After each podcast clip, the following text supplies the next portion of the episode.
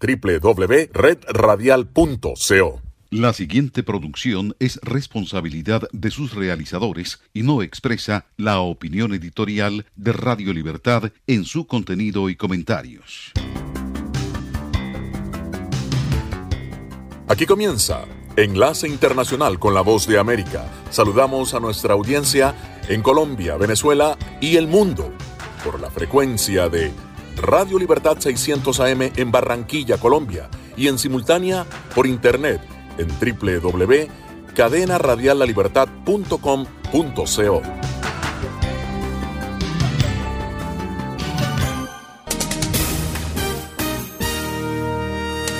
Este es un avance informativo de La Voz de América. Desde Washington les informa Henry Llanos.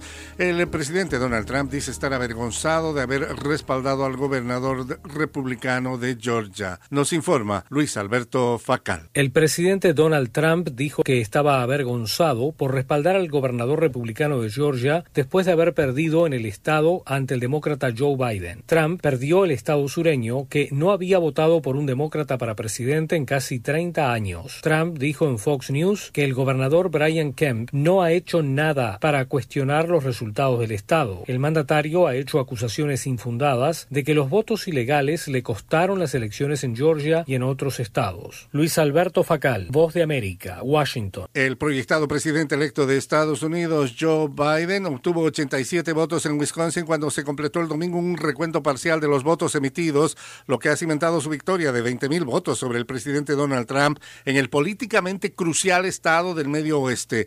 La campaña de Trump, que pagó 3 millones de dólares por el recuento de los 800 mil votos en las dos áreas más demócratas del estado, en la ciudad más grande de Wisconsin, en Milwaukee y en Madison, la capital del estado, con la esperanza de cambiar a su favor los 10 votos electorales del estado que reclamó Biden. A continuación, un mensaje de servicio público de la voz de América. Para evitar la propagación del coronavirus en Estados Unidos y otros países, las autoridades han ordenado cerrar restaurantes, salas de cines y gimnasios. Los expertos en salud pública Dicen que los beneficios de limitar el contacto interpersonal son significativos y ayudan a reducir la posibilidad de abrumar los sistemas de atención médica. Pugnas internas dentro del único partido de oposición en la Asamblea Nacional de Nicaragua plantea el peligro de su desaparición. Desde Managua nos informa Daliana Ocaña. Las pugnas internas dentro del Partido Liberal Constitucionalista de Nicaragua, que constituye la bancada de oposición dentro del Parlamento contra la mayoría sandinista, aparentan encaminarlos hacia su sepultura como fuerza política, según analistas consultados por La Voz de América. El analista político Bosco Matamoros explicó a La Voz de América. Y yo miro al PLC en este momento eh, que, se va a convertir eh, en un actor marginal completamente. Daliano Caña, Voz de América, Nicaragua. Un importante funcionario iraní de seguridad acusó hoy lunes a Israel de utilizar dispositivos electrónicos para matar a distancia al científico que fundó el programa nuclear militar de la República Islámica en la década de los 2000. Ali Shamkhani, secretario del Consejo Supremo de Seguridad Nacional, hizo esas declaraciones a la televisora estatal iraní durante el funeral de Moshen Fakhrizadeh este fue un avance informativo de La Voz de América. Con un equipo de periodistas, corresponsales, editores y productores, La Voz de América te ofrece las noticias, las organizaciones a favor de los eventos, alrededor de 33 mil refugiados, hasta ocho barreras de seguridad. La información llega a través de La Voz de América, directo desde nuestros estudios en Washington a nuestras estaciones afiliadas en toda América Latina. Síguenos a través de voanoticias.com.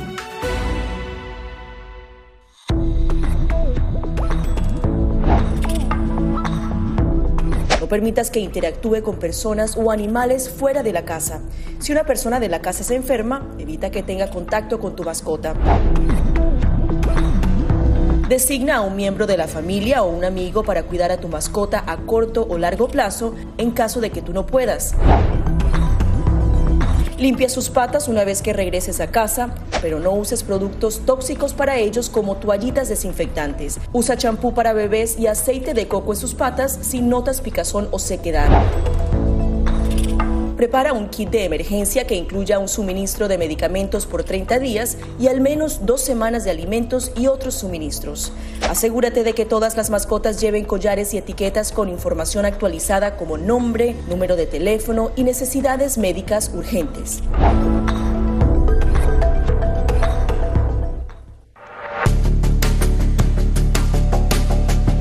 Durante el brote del COVID-19, los estafadores pueden tratar de aprovecharse de personas vulnerables a través de diversos métodos que van cambiando con frecuencia. Es posible que lo contacten por teléfono, correo electrónico, mensajes de texto, correo postal o redes sociales. Ten cuidado con ofertas de kits de supuestas pruebas caseras, curas milagrosas o pruebas inmediatamente accesibles. Response Act has made coronavirus testing more accessible immediately. Tras un desastre, organizaciones caritativas falsas aparecen afirmando que tienen vínculos con otras reales. Siempre verifica que la organización sea legítima. Alguien que asegura que trabaja en el gobierno puede pedirte tu información personal o intentar cobrarte cuotas falsas para así ingresar tu cheque de estímulo. Escuchan la voz de América conectando a Washington con Colombia, Venezuela y el mundo a través de Radio Libertad 600 AM. Están escuchando un avance informativo de La Voz de América. Mientras los estadounidenses entran en el espíritu de las celebraciones de fin de año, el presidente electo Joe Biden reitera el llamado a los ciudadanos a seguir con la precaución de medidas de seguridad sanitaria contra el COVID-19. Al mismo tiempo, promete usar todos los poderes del Ejecutivo desde el primer día para enfrentar la pandemia. Cada decisión que tomemos importa. Cada decisión que tomemos puede salvar vidas. Ninguno de estos pasos que pedimos a la gente son declaraciones políticas. Todo se basa en ciencia, en la ciencia real. Pero la buena noticia es que el desarrollo de una vacuna ha registrado un progreso significativo. Aunque aún está en proceso de autorización, Biden afirmó. Estamos en camino de que la primera inmunización comience a fines de diciembre, a principios de enero. Luego tendremos que implementar un plan de distribución para vacunar a todo el país lo antes posible. Lo haremos parte fundamental según Biden para lograr la recuperación económica del país. El equipo de transición anunciará en los próximos días los miembros de su gabinete que estarán en posiciones clave para lograr ese objetivo, entre ellas Janet Yellen, quien sería nominada como secretaria del Tesoro. Celia Mendoza, Voz de América. Estados Unidos celebra el Día de la Herencia de los Nativos Estadounidenses. Tenemos la información con Alejandro Escalona. El viernes, después del Día de Acción de Gracias, es conocido como Viernes Negro en Estados Unidos, pero también es el Día de la Herencia de los Nativos Americanos. La periodista Holly Corbett, colaboradora de Forbes, dice que en las recientes elecciones, seis candidatos nativos americanos a la Cámara de Representantes ganaron escaños en el centésimo décimo séptimo Congreso. Tres son mujeres, tres hombres, tres son republicanos y tres demócratas. Debra Hallan, legisladora de Nuevo México, miembro de la Nación Laguna Pueblo, cree que hay que votar para proteger al planeta, los sueldos, la atención médica a las mujeres y a las niñas indígenas. Marquine Mullin, legisladora de Oklahoma, miembro de la Nación Cherokee, dice que los nativos americanos tienen una oportunidad única de educar a sus hijos y compatriotas estadounidenses sobre el legado y las dificultades que han superado los nativos americanos, haciendo énfasis en que ellos conocen la historia de sus antepasados para transmitirlas a generaciones futuras. Tom Cole, legislador de Oklahoma, miembro de la nación Chickasaw, dice que su papel en el Congreso es tratar de explicar las complejidades no solo de la historia Chickasaw, sino lo relacionado a la defensa, promoción y protección de la soberanía de las tribus. El artículo completo de la periodista Holly Corbett aparece en la edición más reciente de la revista Forbes. Alejandro Escalona, Voz de América, Washington. El primer ministro de Israel comenta sobre la muerte de un importante científico iraní. El colega Leonardo Bonet nos preparó un informe al respecto. Durante un discurso televisado a nivel nacional, el primer israelí Benjamin Netanyahu instó al público a recordar ese nombre refiriéndose a Mohsen Fakhrizadeh, el científico iraní asesinado este viernes en un ataque selectivo en Teherán. El gobierno de Jerusalén no ha comentado oficialmente sobre el asesinato.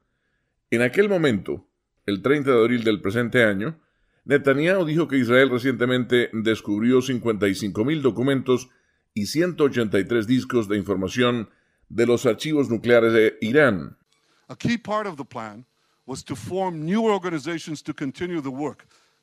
Una parte clave del plan era formar nuevas organizaciones para continuar el trabajo. Así fue como lo expresó el doctor Mohsen Fakhrizadeh, jefe del proyecto Ahmad. Recuerden ese nombre, Fakhrizadeh. Entonces, aquí mismo está su directriz. Él dice, el objetivo general es anunciar el cierre del proyecto Ahmad, pero luego agrega actividades especiales, ya saben lo que son, actividades especiales se llevarán a cabo bajo el título de desarrollos de conocimientos científicos. Netanyahu señaló que el material estaba lleno de evidencia incriminatoria que mostraba que el programa iraní llamado Proyecto Ahmad estaba destinado a desarrollar un arma. Netanyahu lo calificó como un gran logro de inteligencia e indicó en ese momento que los documentos demuestran que Irán mintió sobre sus ambiciones nucleares antes de firmar el acuerdo de 2015 con las potencias mundiales. Fakhrizadeh murió en un ataque realizado por hombres armados que usaron explosivos y fuego de ametralladora, informó la televisión estatal de Irán. Ese mismo canal indicó que Fakhrizadeh fue atacado por elementos terroristas armados y que murió en un hospital local después de que médicos y paramédicos no pudieron revivirlo. Leonardo Bonet, Voz de América, Washington. Aunque el ranking de las ciudades más costosas y más baratas en el mundo no varió significativamente entre este y el año pasado, la unidad de inteligencia de la publicación The Economist sí encontró un aumento en el costo de la vida de varias de ellas. ¿Es que aumentaron los costos? Bueno, Laura Sepúlveda nos habla sobre los hallazgos. En 0.3 puntos del índice del costo de vida establecido por la unidad de inteligencia de The Economist EU, aumentó el costo de vida durante la pandemia en al menos 130 ciudades del mundo, especialmente ubicadas en Europa Occidental. Mientras tanto, urbes ubicadas en América, África y Europa del Este se han vuelto menos costosas en comparación al año pasado, cuenta John Ferguson, director de macroeconomías de EU, que año tras año analiza este factor. Cosas como la ropa han ido bajando, también el proceso de alquiler de viviendas en ciudades de todo el mundo, así que se puede imaginar, hay menos demanda de apartamentos en la ciudad en este momento, entonces los procesos en esa zona han bajado. Bienes y servicios de mayor demanda han encontrado en cambio oportunidad de crecimiento económico.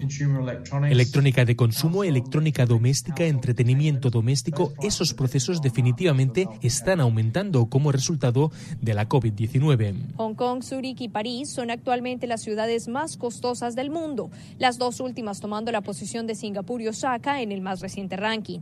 Ciudad de México con seis puntos y Lima con tres son las metrópolis latinoamericanas que más bajaron frente al año anterior pero Caracas y Río de Janeiro, junto con Lusaka, son las que registraron una mayor caída en el poder adquisitivo de la nación. En muchas ciudades latinoamericanas se debe a las débiles condiciones económicas, los crecientes niveles de pobreza y desigualdad, y todas esas cosas ponen más presión en el proceso. Laura Sepúlveda, Voz de América, Nueva York. Presentamos nuestro segmento especial, Latinoamérica, remesas en tiempos de COVID-19.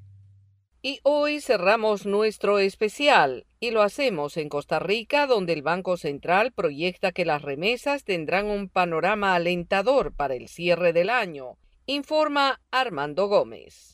A pesar de que Costa Rica vislumbró un decrecimiento del 10% en el segundo trimestre del 2020, el panorama para las remesas ha mejorado debido a la apertura que experimentaron las economías mundiales y que estos flujos son resistentes a las crisis y ahora el pronóstico sería de un decrecimiento del 7%, según Rigoberto Torres, ejecutivo del área de estadística del sector externo del Banco Central. Los flujos de transferencias personales, más conocidos como remesas familiares, han demostrado ser resilientes a la adversidad, en virtud de que constituyen los lazos de los migrantes con sus raíces y en especial con sus seres queridos. Esta realidad la experimenta Mariela Barbosa, una costarricense residente en Virginia, Estados Unidos, quien gracias a la alta demanda en su trabajo de limpieza de oficinas ha podido enviar más dinero a su país, cuya economía reporta un 22% de desempleados según la más reciente medición del Instituto Nacional de Estadística y Censos de Costa Rica. En lugar de verme afectada en esta pandemia debido a mi, mi, mi fuente de trabajo, más bien ha sido todo lo contrario. Honestamente, más bien eh, he podido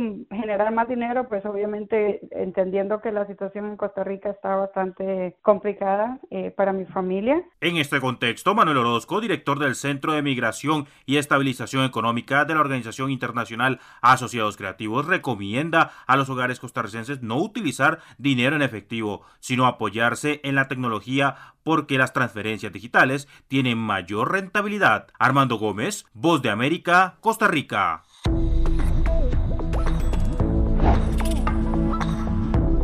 No permitas que interactúe con personas o animales fuera de la casa. Si una persona de la casa se enferma, evita que tenga contacto con tu mascota. Designa a un miembro de la familia o un amigo para cuidar a tu mascota a corto o largo plazo en caso de que tú no puedas.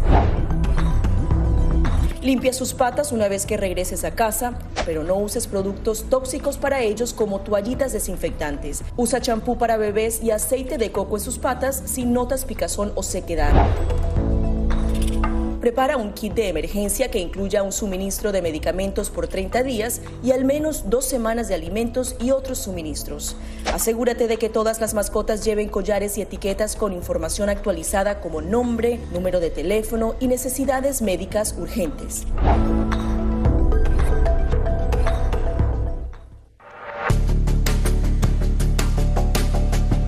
Durante el brote del COVID-19, los estafadores pueden tratar de aprovecharse de personas vulnerables a través de diversos métodos que van cambiando con frecuencia. Es posible que lo contacten por teléfono, correo electrónico, mensajes de texto, correo postal o redes sociales. Ten cuidado con ofertas de kits de supuestas pruebas caseras, curas milagrosas o pruebas inmediatamente accesibles. Response Act has made coronavirus testing more accessible immediately. Tras un desastre, organizaciones caritativas falsas aparecen afirmando que tienen vínculos con otras reales. Siempre verifica que la organización sea legítima. Alguien que asegura que trabaja en el gobierno puede pedirte tu información personal o intentar cobrarte cuotas falsas para así ingresar tu cheque de estímulo. Están escuchando un avance informativo de La Voz de América. Continuamos nuestro recorrido por Latinoamérica y sus noticias. En Venezuela se acentúa la indignación tras el pronunciamiento del gobierno de Trinidad y Tobago sobre el caso de deportación de migrantes venezolanos. Carolina Alcalde tiene el reporte. Dirigentes políticos de la oposición venezolana repudiaron las últimas declaraciones del gobierno de Trinidad y Tobago horas después del escándalo que generó la deportación en condiciones irregulares de 29 migrantes, entre ellos 16 niños, que posteriormente fueron devueltos a la isla por orden de un tribunal trinitario. El presidente interino Juan Guaidó afirmó que es comprensible la situación que puede estar atravesando Trinidad y Tobago en medio de la pandemia, pero insistió en que no es excusa para, según dijo, maltratar a 16 criaturas. El principal responsable también de los migrantes es hoy Nicolás Maduro, no son los venezolanos víctimas que hoy lamentablemente están en situación de refugio, de ninguna manera responsables de la situación, señale con fuerza entonces a un gobierno que hoy usted todavía aparentemente eh, reconoce. En tanto, Carlos Valero, miembro de la Comisión de Política Exterior del Parlamento, condenó los pronunciamientos del ministro de Seguridad trinitario Stuart Young, quien dijo que quien entra a su país de manera ilegal es indeseable y amenazó con deportar a cualquier venezolano con estatus legal que ayude a otros a ingresar ilegalmente. Estas declaraciones son profundamente inhumanas y rayan incluso en el fascismo. El primer ministro de Trinidad y Tobago, Keith Rowley, señaló al secretario general de la Organización de Estados Americanos, Luis Almagro, de desencadenar y alimentar la actual situación venezolana y aseguró que le declararon la guerra a su país por no haberse unido al gobierno de Estados Unidos para, según dijo, forzar un cambio de régimen en Venezuela. En ese sentido, dijo que se encuentran bajo asalto utilizando personas armadas con niños inocentes. Más de 72 horas después del incidente, sin precisar detalles, Jorge Arreaza, canciller del gobierno en disputa, anunció que convocaron al gobierno trinitario a lo que calificó como una necesaria reunión de trabajo. Carolina, alcalde Voz de América, Caracas. Y seguimos en Venezuela. Los ciudadanos están convocados a votar en diciembre en dos procesos electorales, uno respaldado por el chavismo y otro por la oposición, pero no hay mayor ánimo de participación. Gustavo Ocando Alex consulta con un experto para el análisis del tema. Ante un escenario electoral, diríamos el clima emocional no corresponde, no va en sintonía con el clima político. Hay, una, hay un divorcio, eh, hay una desconexión entre los electores y la clase política. El politólogo y docente universitario Pablo Andrés Quintero analiza de esta manera los dos eventos de participación electoral a los que los venezolanos están convocados en diciembre, con el respaldo del chavismo en el caso de las parlamentarias y de la oposición que ha llamado por su parte a una consulta popular. El experto opina que el venezolano está enfocado en sobrevivir a la crisis económica y a la pandemia sin interés en los asuntos políticos. En Venezuela evidentemente no existen condiciones óptimas para eh, realizar un evento electoral. Me refiero a las condiciones de bioseguridad, la, curva del coronavirus sigue aumentando. Entonces el desánimo crece también producto de lo que llamamos nosotros desesperanza aprendida. Quintero estima que la consulta opositora tampoco despierta motivaciones en el electorado. Eh, en cuanto a la consulta popular, eso no tiene ningún tipo de repercusión política y social. Eso no desencadena algún tipo de eh, movilización interna dentro de la oposición. Eh, la consulta popular me parece que es un acto simbólico. El analista valora además que existe una decadencia discursiva de los proponentes de ambos eventos electorales para generar participación en diciembre en Venezuela. Gustavo Cando Alex, Voz de América, Maracaibo. Y en Nicaragua, el juicio contra Canal 12 se encamina hacia una posible subasta de sus bienes. Daliano Caña tiene el reporte. Los bienes de Canal 12 embargados por el Poder Judicial de Nicaragua, solicitud de la Dirección General de Ingresos que reclama dos reparos fiscales a la empresa de televisión por un monto superior a los 50 millones de córdobas, un equivalente a millón y medio de dólares, podrían ser subastados próximamente, ya que la encargada del caso ha subestimado todas las pruebas de descargo que ha presentado la parte demandada, según reveló el abogado defensor del medio de comunicación Tony López a través de un video divulgado por el canal de televisión. De suerte que eh, en el futuro próximo vamos a, ver que, se, que los otros juicios van a acumularse y posiblemente pues van a ser eh, objeto de peritaje los bienes embargados y van a ser subastados, con lo cual la familia vaya va a ser despojada de sus bienes. El primer embargo contra Canal 12 fue ordenado el 11 de septiembre sobre un presunto reparo sobre las declaraciones de impuestos entre 2011 y 2013, mientras el segundo embargo fue notificado el primero de octubre. Grupos gremiales de periodistas a nivel nacional se han solidarizado con el medio de comunicación que podría ser el segundo canal de televisión independiente cerrado por el Estado en menos de tres años. Sergio Cornavaca, de la Organización de Comunicadores y Periodistas Independientes de Nicaragua, dijo a La Voz de América. Una vez más, eh, estamos frente al asedio sistemático por parte del gobierno del señor Daniel Ortega en contra de un medio de comunicación. En tanto, el propietario de la empresa, Mario Valle, se ha defendido públicamente negando tener esa enorme deuda con el Estado. Daliano Caña, Voz de América, Nicaragua. En tanto, autoridades en Honduras ponen en marcha un plan de reconstrucción económico y social por las pérdidas ocasionadas por las tormentas tropicales. Óscar Ortiz en el reporte. Luego del paso de las tormentas Iota y Eta en Honduras, los severos daños ocasionados en infraestructura, economía y la pérdida de vidas humanas, el gobierno hondureño ha puesto en marcha un plan de reconstrucción basado en tres ejes principales, derechos humanos y económicos, análisis de impacto y monitoreo, y transparencia y gobernabilidad, todas acciones que serán coordinadas por un grupo de trabajo. Este mecanismo de respuesta que empleará Honduras estará conformado por un grupo consultivo y su función es conocer los planes de países afectados por algún incidente similar y su capacidad de respuesta. El ministro de Finanzas, Marco Mirense, destacó la iniciativa. Sean parte de un grupo consultivo que incluye también el concurso y la participación del G16, de los organismos multilaterales en el país, de la mesa multisectorial y este esfuerzo que vendrá a significar un apoyo al gabinete de reconstrucción. Para el economista Guillermo Matamoros, Honduras no puede detenerse y debe continuar su trabajo y mucho menos olvidar el COVID-19. Requiere, me parece, el esfuerzo de todos pero ese esfuerzo debe trascender todo este sentido de emergencia nada más. A veces nosotros nos concentramos solo en emergencia, pero requiere algo más y el país requiere movilizar recursos. En tanto, mientras se realizan las estimaciones de los daños provocados por los meteoros, los productores agrícolas destacan afectaciones en al menos 2.700 parcelas, lo que representa aproximadamente más de un millón de lempiras en pérdidas, es decir, muy por encima de los 55 millones de dólares. Oscar Ortiz, Voz de América, Honduras. Están en sintonía de Buenos Días América. Hacemos una pausa y ya volvemos. Estas son las noticias.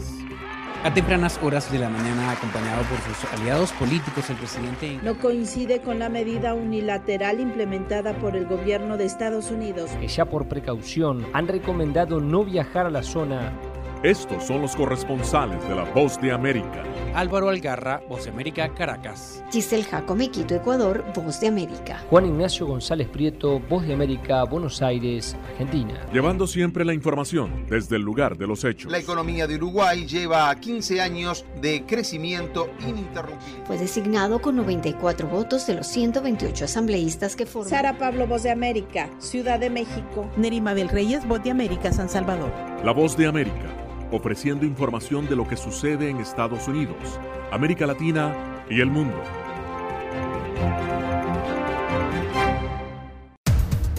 Los acontecimientos de Estados Unidos, América Latina y el mundo en 30 minutos. Con corresponsales en varios puntos del país. El Mundo al Día se emite desde nuestros estudios en Washington a través de nuestras afiliadas en la región latinoamericana con la información balanceada de lo que sucede en Estados Unidos y el mundo. Los espero de lunes a viernes a través de La Voz de América.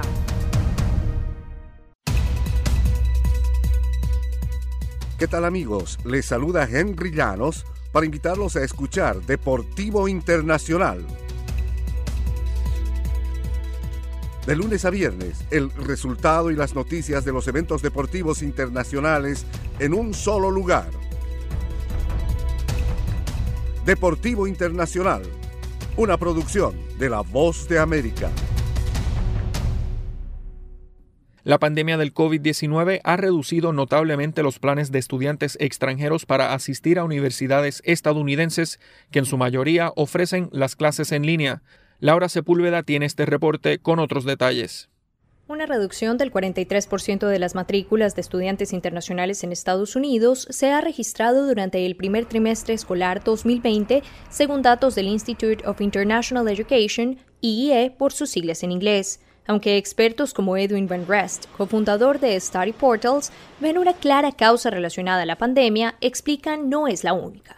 Esta es una tendencia que hemos estado observando durante mucho, durante un par de años, y ahora se ha intensificado debido a la COVID, pero hay algunos otros elementos que participan. Daniel Camargo, quien proyecta estudiar en el exterior, asegura haber tenido a Estados Unidos entre sus opciones, pero las políticas y sus planes futuros, señala, lo hicieron buscar otras posibilidades. Estados Unidos pues es un buen país, pero digamos que la política de migración no es como igual. Alejandra Rieta, en cambio, no ha visto las políticas migratorias como una barrera y sus planes de estudiar en la Universidad de Nueva York siguen en pie, pues dice que de tener que regresar a Colombia podría poner allí en práctica lo aprendido. Yo apliqué todo con mucho tiempo y yo iba a empezar clases en septiembre de este año, pero pues claramente con todo lo que pasó. Según datos de IE, las cifras de matrícula de esta población en Estados Unidos durante el periodo lectivo 2019-2020 ya habían registrado una caída del 1,8% con respecto al mismo lapso del año anterior. Laura Sepúlveda, Voz de América, Nueva York.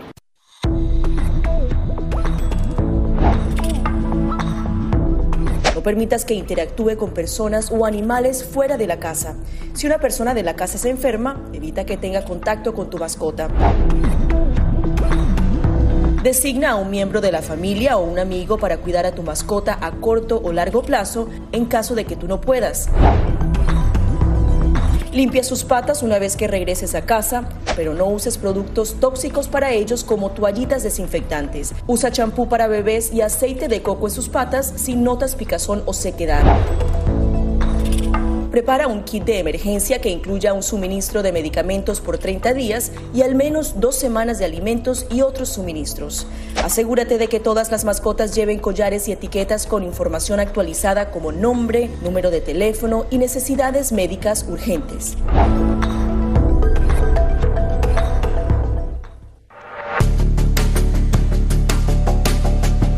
Durante el brote del COVID-19, los estafadores pueden tratar de aprovecharse de personas vulnerables a través de diversos métodos que van cambiando con frecuencia. Es posible que lo contacten por teléfono, correo electrónico, mensajes de texto, correo postal o redes sociales. Ten cuidado con ofertas de kits de supuestas pruebas caseras, curas milagrosas o pruebas inmediatamente accesibles. Response Act has made coronavirus testing more accessible immediately. Tras un desastre, organizaciones caritativas falsas aparecen afirmando que tienen vínculos con otras reales. Siempre verifica que la organización sea legítima. Alguien que asegura que trabaja en el gobierno puede pedirte tu información personal o intentar cobrarte cuotas falsas para así ingresar tu cheque de estímulo. Están escuchando un avance informativo de La Voz de América. Durante un discurso televisado a nivel nacional, el primer israelí Benjamin Netanyahu instó al público a recordar ese nombre refiriéndose a Mohsen Fakhrizadeh, el científico iraní asesinado este viernes en un ataque selectivo en Teherán. El gobierno de Jerusalén no ha comentado oficialmente sobre el asesinato. En aquel momento, el 30 de abril del presente año, Netanyahu dijo que Israel recientemente descubrió 55.000 documentos y 183 discos de información de los archivos nucleares de Irán.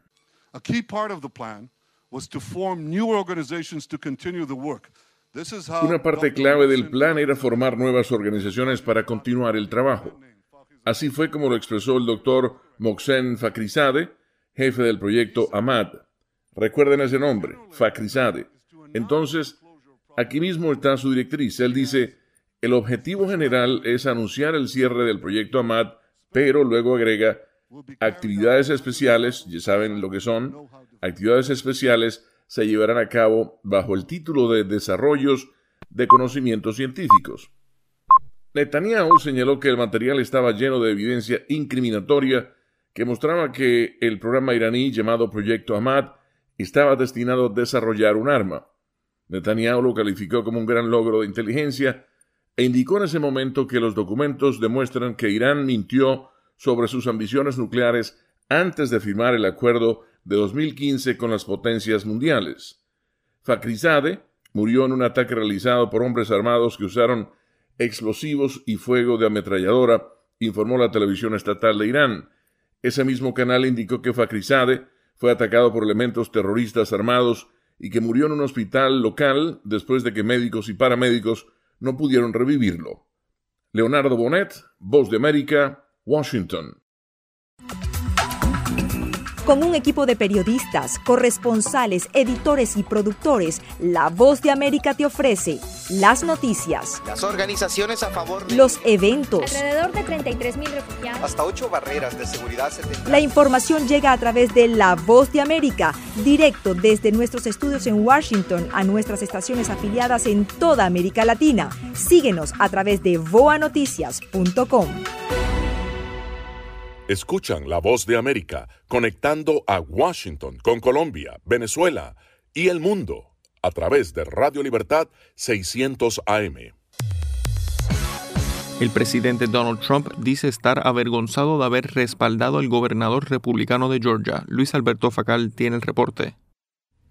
El presidente Donald Trump dijo el domingo que estaba avergonzado por respaldar al gobernador republicano de Georgia después de haber perdido en el estado ante el demócrata Joe Biden. Trump perdió el estado sureño que no había votado por un demócrata para presidente en casi 30 años. Trump dijo en Fox News que el gobernador Brian Kemp no ha hecho nada absolutamente para cuestionar los resultados del Estado. El mandatario ha hecho acusaciones infundadas de que los votos ilegales le costaron las elecciones en Georgia y en otros estados. El presidente Trump respaldó la campaña de Kemp en 2018 y se jactó de que su respaldo total lo ayudó a vencer a la demócrata Stacey Abrams. En la contienda presidencial de este mes, Biden venció a Trump por alrededor de 12.670 votos. Los demócratas esperan obtener otras dos victorias en las competencias para el Senado el 5 de enero contra los candidatos republicanos. Eso negaría a los republicanos su mayoría. El demócrata John Ossoff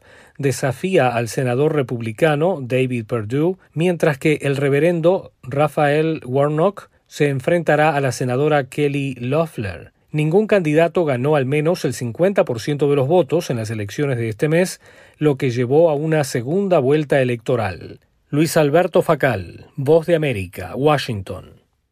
Una misión de alto nivel de la Casa Blanca, presidida por el asesor principal Jared Kushner, visita Arabia Saudita y Qatar para realizar conversaciones en una región en la que aumentó la tensión debido al asesinato de un científico nuclear iraní. Fuentes de la Casa Blanca anticiparon que Kushner, acompañado por los enviados para Oriente Medio Avi Verkovitz y Brian Hook, y Adam Beller, director ejecutivo de la Corporación Financiera Internacional para el Desarrollo de Estados Unidos se reunirán con el príncipe heredero de Arabia Saudita Mohammed bin Salman y separadamente luego con el emir de Qatar. Este mismo equipo ayudó a negociar acuerdos de normalización entre Israel y Bahrein, los Emiratos Árabes Unidos y Sudán desde agosto y están interesados en promover más acuerdos de este tipo antes de que el presidente Donald Trump entregue el poder al proyectado presidente electo Joe Biden el 20 de enero.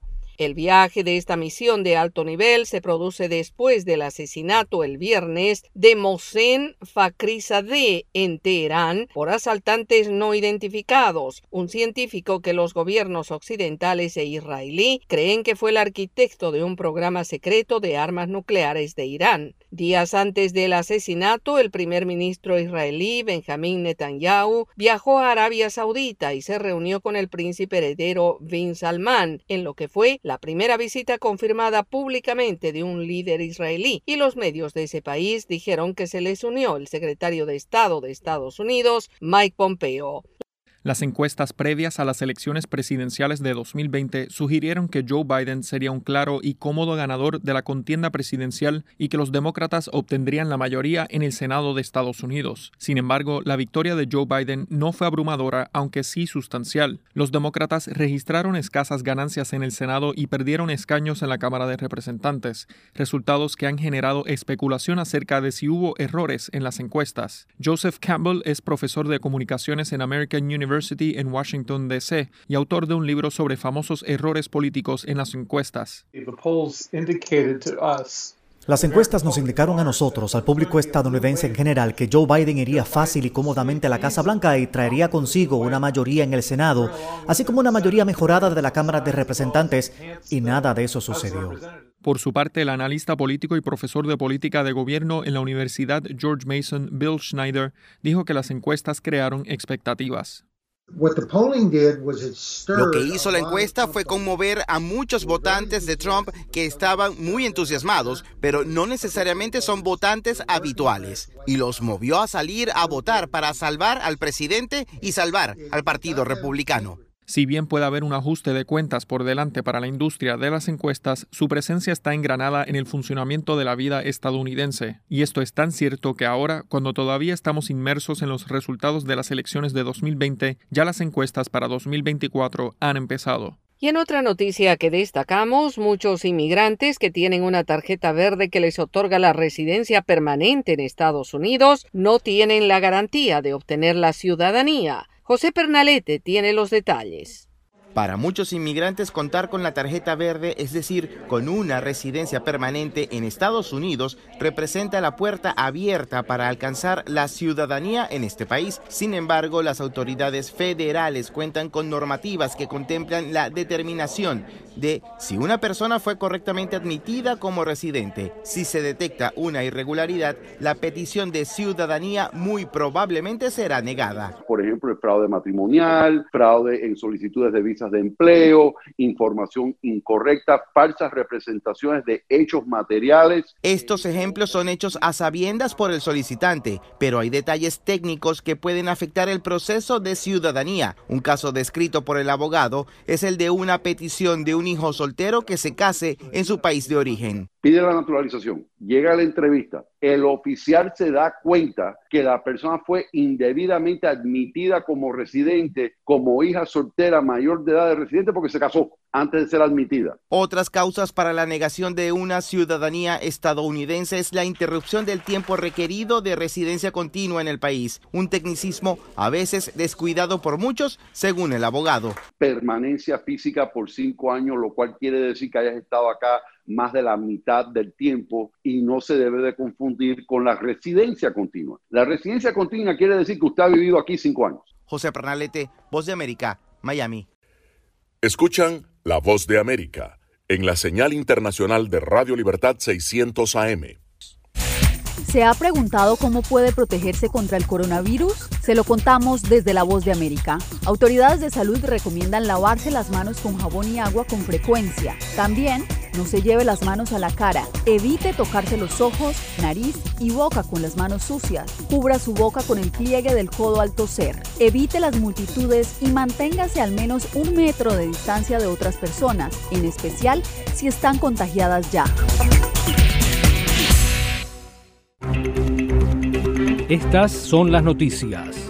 No coincide con la medida unilateral implementada por el gobierno de Estados Unidos. Que ya por precaución han recomendado no viajar a la zona estos son los corresponsales de La Voz de América. Giselle Jacome, Quito, Ecuador, Voz de América. Juan Ignacio González Prieto, Voz de América, Buenos Aires, Argentina. Álvaro Algarra, Voz de América, Caracas. Llevando siempre la información desde el lugar de los hechos. presidente! La economía de Uruguay lleva a 15 Fue designado con 94 votos de los 128 asambleístas que forman. Sara Pablo, Voz de América, Ciudad de México. Nerima del Reyes, Voz de América, San Salvador. La Voz de América, ofreciendo información de lo que sucede en Estados Unidos, América Latina y el mundo.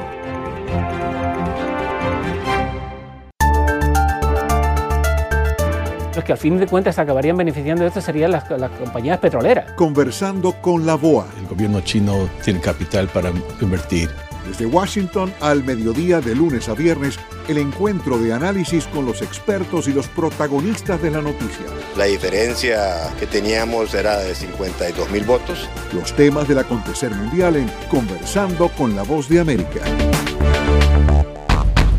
Esta es la señal de Radio Libertad 600 AM, emisora afiliada al sistema de noticias de la Voz de América. La defensa de los seis ex ejecutivos de Citgo sostiene que no hay pruebas para condenarlos por corrupción. Carolina Alcalde tiene el reporte. Para la defensa de los seis ex ejecutivos de la filial de petróleos de Venezuela, Citgo, la decisión de un tribunal del gobierno en disputa de condenarlos a entre 8 y 13 años de prisión, tras ser hallados culpables de cargos de corrupción, es inverosímil. María Alejandra Poleo afirmó que los ex ejecutivos de Citgo, todos venezolanos y algunos de ellos también con nacionalidad estadounidense, son presos políticos que son utilizados como barajitas de cambio. La forma tan arbitraria como se realizó el procedimiento desde su aprehensión es totalmente irregular. No me dio una orden de, de aprehensión en el presente caso la abogada exhortó al sistema de justicia del gobierno en disputa a revisar el caso debido a que los medios probatorios sustentados por el Ministerio Público en la acusación carecen de total validez y eficiencia. Que revise este, ya que un caso digno de ser indultado, ya que no existen pruebas en el expediente que puedan acreditar los hechos punibles que le acredita el Ministerio Público a estos señores. Poleo reiteró que los ex ejecutivos no han podido ser sometidos a chequeos por sus médicos de confianza y que todos presentan patologías preexistentes y subrayó que en el caso de uno de ellos, en 16 oportunidades han solicitado traslado a un centro médico y en ninguna ocasión la petición ha sido atendida. Los ex altos funcionarios de Citgo fueron detenidos en noviembre de 2017 tras ser convocados a una reunión en unas oficinas de PDVSA. En diciembre de 2019 obtuvieron tuvieron medida de arresto domiciliario, pero en febrero de este año fueron nuevamente trasladados de manera irregular a los calabozos del Servicio de Inteligencia del Gobierno en disputa. Recientemente, el canciller del gobierno de Nicolás Maduro, Jorge Arreaza, divulgó un video de los ex ejecutivos y señaló que todos sus derechos humanos han sido garantizados. Carolina Alcalde, Voz de América, Caracas. Y seguimos en Venezuela, donde un nuevo sistema propuesto por la banca privada plantea la pregunta si supondría una dolarización en el país. Gustavo Ocando Alex presenta este análisis del tema. Podríamos hablar que es una dolarización financiera. Mira, sí, no. Sí, porque sería el principio, pero todavía no estamos en una dolarización financiera. Así opina el economista Luis Oliveros sobre el nuevo mecanismo que el Banco Central de Venezuela debate con al menos cinco bancos privados para realizar transacciones interbancarias e incluso otorgar créditos en dólares estadounidenses. El experto subraya que este sistema, jamás visto en el país, no representa un plan para dolarizar del todo la economía en Venezuela. Esto no significa que vamos a que el país se va a dolarizar formalmente a partir de esto, no, para nada. Este, falta mucho y entre otras cosas hay que entender que Maduro no va a dolarizar. Maduro no puede desde el punto de vista político, desde el punto de vista económico ni desde el punto de vista de sanciones. O sea, tiene demasiadas limitantes. Oliveros prevé que el gobierno de Maduro permita cada vez más mecanismos de uso de la moneda estadounidense en Venezuela sin acogerla del todo como eje del sistema financiero. La tendencia es que la, la economía venezolana se siga dolarizando. Pero te insisto, esto no significa que estamos yendo hacia la dolarización formal para el año que viene. Simplemente va a aumentar este, el porcentaje de, de dolarización de la economía. Aunque está parado ahorita, Maduro lo paró, lo paró el alto gobierno. En algún momento lo van a volver a retomar el economista valora que el mecanismo que hoy se planifica con el Banco Central generará ingresos atractivos para la banca privada venezolana. Gustavo Cando Alex Voz de América, Maracaibo.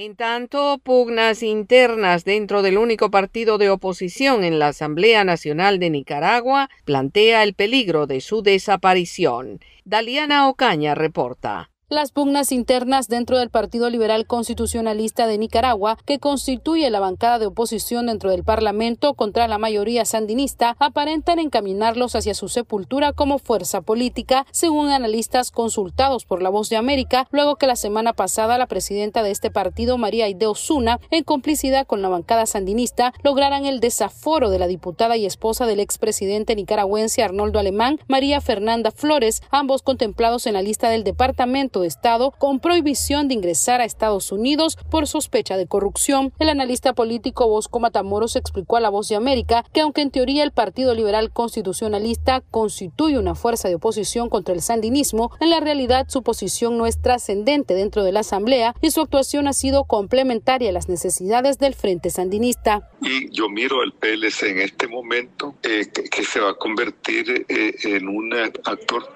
marginal completamente. En tanto, Oscar René Vargas, cofundador del Frente Sandinista y también analista político, considera que el único cambio real que se puede esperar de esa sorpresiva movida de liderazgo es entre quienes encabezan las negociaciones con el partido de gobierno. Esto demuestra que solamente cambia la, cúpula que, que que hace el acuerdo con el gobierno, pero sigue, sigue siendo subordinado al gobierno. Las pugnas internas en el Partido Liberal Constitucionalista vienen desde inicios de este año y terminando en un proceso de impugnación ante la Oficina de Atención de Partidos Políticos del Consejo Supremo Electoral. Daliano Caña, Voz de América, Nicaragua. Repuntan los casos de COVID-19 en México. Uno de los puntos críticos es la capital del país. Sara Pablo tiene el informe. En plena temporada de influenza, en los últimos días, los contagios de COVID se han incrementado. Pese a ello, solo dos entidades, Chihuahua y Durango, se encuentran en nivel de alerta máximo con semáforo rojo y la Ciudad de México se ubica en naranja al límite. En la última semana, al menos cuatro días, las autoridades de salud han presentado entre 10.000 y 12.000 contagios nuevos cada día, pero aseguran que no son diagnósticos que se hicieron en un día, sino que fue la actualización que realizaron los servicios estatales de salud en las bases de datos. Las entidades con mayor riesgo son la Ciudad de México, Querétaro, Aguascalientes, Zacatecas, Nuevo León y Coahuila. Ricardo Cortés, director de promoción de la salud, explicó que hay un incremento de contagios. Estamos a niveles del mes de agosto, pero no han aumentado los fallecimientos. Sin embargo, lo que sí podemos ver es cómo este número de casos estimados activos, la epidemia activa, que representa solamente el 5%, en semanas anteriores representaba el 3 o el 4 y ahora representa el 5%. La epidemia activa está en eh, crecimiento en nuestro país. En su reporte más reciente, las autoridades de salud informaron que hasta el momento se registran 1.107.071 casos confirmados acumulados, 105.655 muertes y 65.470 casos activos estimados. Sara Pablo, Voz de América, Ciudad de México. Los contagios del COVID-19 obligan al cierre de una sede judicial en El Salvador mientras el país espera la vacuna contra la pandemia. Desde San Salvador informa Neri Mabel Reyes. El Salvador cerró una sede judicial y suspendió las diligencias porque el personal fue enviado a cuarentena tras detectar más de 14 casos positivos de COVID-19. Además, en cumplimiento de los protocolos de bioseguridad, las autoridades realizaron la fumigación del complejo en el que funcionan tribunales de distintas instancias. Así lo explica Ulises Marinero, jefe de prensa de los juzgados. Implica todas las oficinas, los locales de los tribunales, las salas de audiencias, las oficinas administrativas, las áreas de implica todo el centro judicial. El gobierno reiteró a los ciudadanos que deben seguir el uso de la mascarilla y mantener el distanciamiento social para evitar el incremento de contagios y anunció que llegó a un acuerdo con la firma AstraZeneca para comprar dos millones de vacunas que estarían llegando al país en el primer trimestre de 2021. Pero el epidemiólogo Jorge Panameño dice que este anuncio no es seguro. No hay certeza ninguna. Nadie en este mundo tiene certeza ninguna, ni la casa comercial que va a comercializar la vacuna de Oxford, de que esta va a ser aprobada y va a estar disponible en el primer trimestre del año, porque eso depende de una serie de circunstancias. Panameño destacó la importancia que El Salvador prepare el sistema de salud para el desarrollo de un esquema de inmunización contra el coronavirus. Nerima del Reyes, Voz de América, San Salvador. Momento deportivo en la Voz de América. Les informa Henry Llanos. La NFL, el fútbol americano de los Estados Unidos, penalizó a los Saints de Nueva Orleans con una multa de 500 mil dólares y los despojó de una selección de séptima ronda en 2021 por violaciones al protocolo de COVID-19. Los Patriots de Nueva Inglaterra también fueron multados con 350 mil dólares por las mismas infracciones. Nueva Orleans fue multado por reincidencia.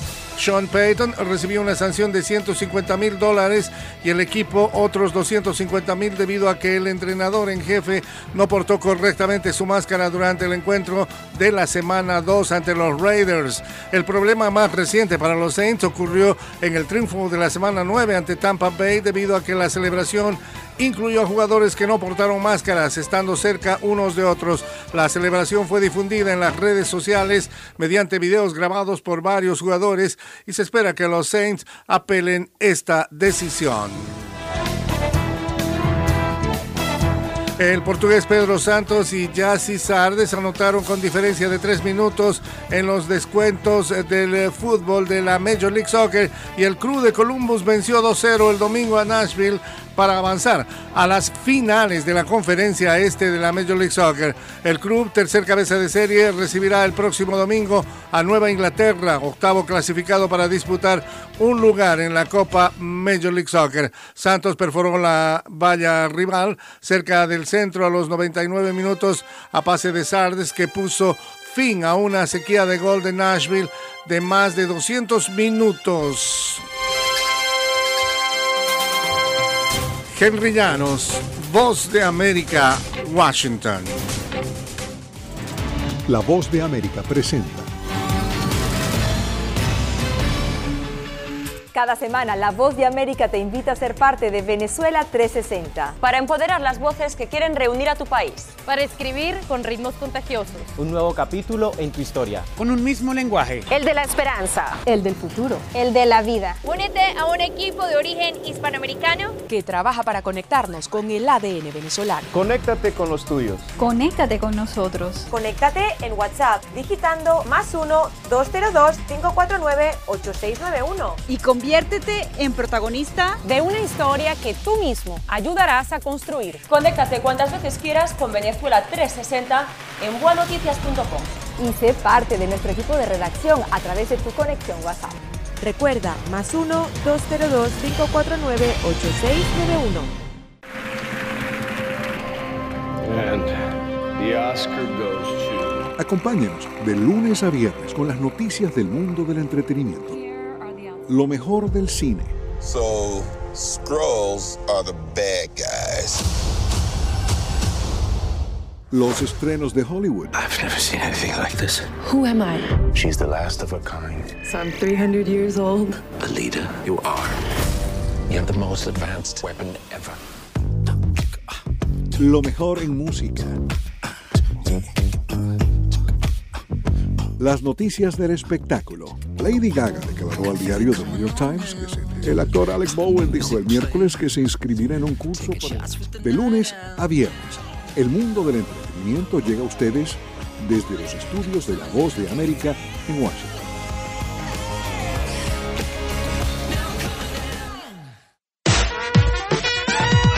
Alejandro Escalona, voz de América. La Escala de Milán transmitirá una gala de música y danza desde su auditorio vacío en diciembre, ya que se vio obligada a cancelar su tradicional apertura por primera vez desde la Segunda Guerra Mundial debido a la pandemia. Su habitual apertura de la nueva temporada será reemplazada el 7 de diciembre por un espectáculo de arias y dúos protagonizado por estrellas de la ópera y ballet internacionales, incluyendo al tenor Plácido Domingo. Algunas piezas van a ser en vivo, otras pregrabadas. El mes pasado, decenas de cantantes y músicos de la escala dieron positivo por el coronavirus, lo que obligó a todos los miembros del coro a colocarse en cuarentena junto a la orquesta.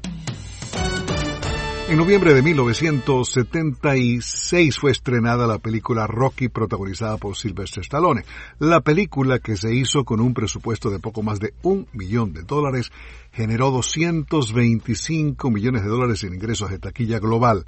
La película más taquillera de ese año 1976. En noviembre de 1971, Don McLean debuta en la lista Billboard Hot 100 con el sencillo American Pie, partes 1 y 2. La canción escrita por él, marcó su debut en las 100 calientes y pasó cuatro semanas en el número uno. La mayoría de las estaciones de AM reproducían la edición para radio, que es la, la parte 1, con un tiempo de ejecución de 4 minutos 11 segundos, pero la mayoría de las estaciones en frecuencia modulada reprodujeron la versión larga de 8 minutos 30 segundos. El tema, American Pie, narra el accidente aéreo de 1959 donde fallecieron Buddy Holly, Richie Valens y The Big Bopper. American Pie fue el primer sencillo de McLean y la canción principal de su segundo álbum de estudio que también incluye la balada Vincent, Starry, Starry Night. American Pie también pasó tres semanas en el número uno en la cartelera adulto contemporáneo y fue certificado oro. En noviembre de 1970, George Harrison lanza el LP triple álbum All Things Must Pass, el primer trabajo en solitario de Harrison desde la ruptura de los Beatles en abril de ese año y su tercer álbum en solitario en general que incluía el sencillo My Sweet Lord. Entre los músicos que participaron en la confección de este disco estuvieron Eric Clapton, Ringo Starr, Gary Wright, Billy Preston, Badfinger y Pete Drake. Un éxito crítico y comercial, All Things Must Pass está generalmente calificado por muchos expertos como el mejor de todos los álbumes en solitario de los para entonces ex Beatles. Y un 30 de noviembre fue publicado Thriller de Michael Jackson, que incluye Beat It, Billie Jean y Human Nature con la producción de Quincy Jones y la colaboración de Steve Lukather y Eddie Van Halen o Van Halen. Eso fue el 30 de noviembre de 1982. Alejandro Escalona, Voz de América. Señal satélite desde Washington, enlace internacional de la Voz de América para Radio Libertad 600 AM. Hacemos una pausa y ya volvemos.